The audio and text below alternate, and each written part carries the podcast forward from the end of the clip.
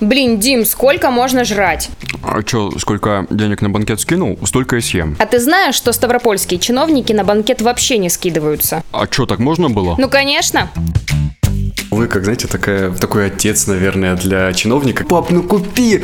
О, Сань, пожалуйста, ну как-нибудь подсоби. Ну, выкладывает свой тендер, а там уже пилят, пилят, пилят, пилят все время. Два года работаем в таком, живем в цветноте. Класс, у нас чиновники не могут э, сами скинуться. Надо собрали все такие каверзные закупки.